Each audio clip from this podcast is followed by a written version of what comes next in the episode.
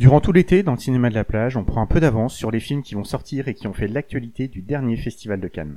Aujourd'hui, les films du palmarès avec Un air de famille, La Palme d'Or et Girl, La Caméra d'Or.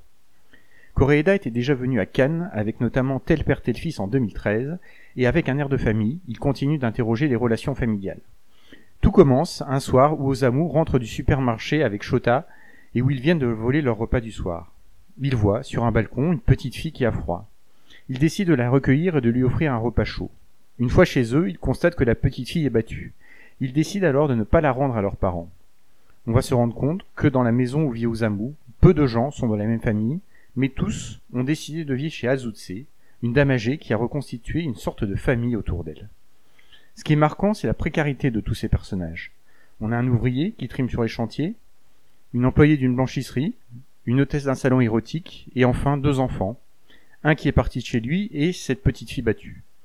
Et c'est la mort de la grand-mère qui va remettre en cause cet équilibre familial que tous ces personnages ont trouvé en vivant les uns avec les autres.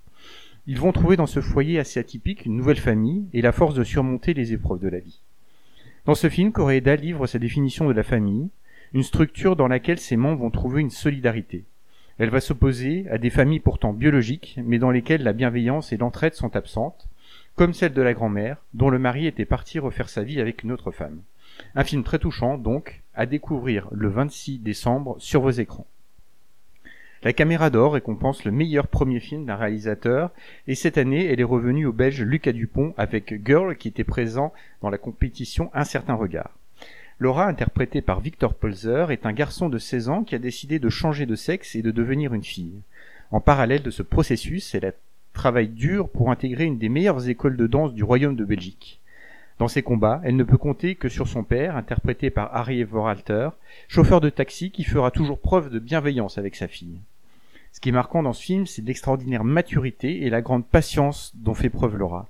Elle gère ses études, s'occupe de son petit frère à la place d'une mère absente, subit un traitement hormonal et tous les rendez-vous médicaux qui vont avec, et suit l'entraînement particulièrement intense des écoles de danse.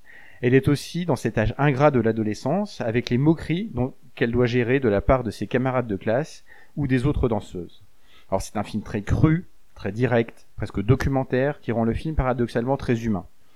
Plus le film avance, plus on aura de l'empathie et de l'admiration pour ce personnage de Laura qui oublie presque d'être une adolescente comme les autres, tant son abnégation à atteindre les objectifs qu'elle s'est fixés sont grands.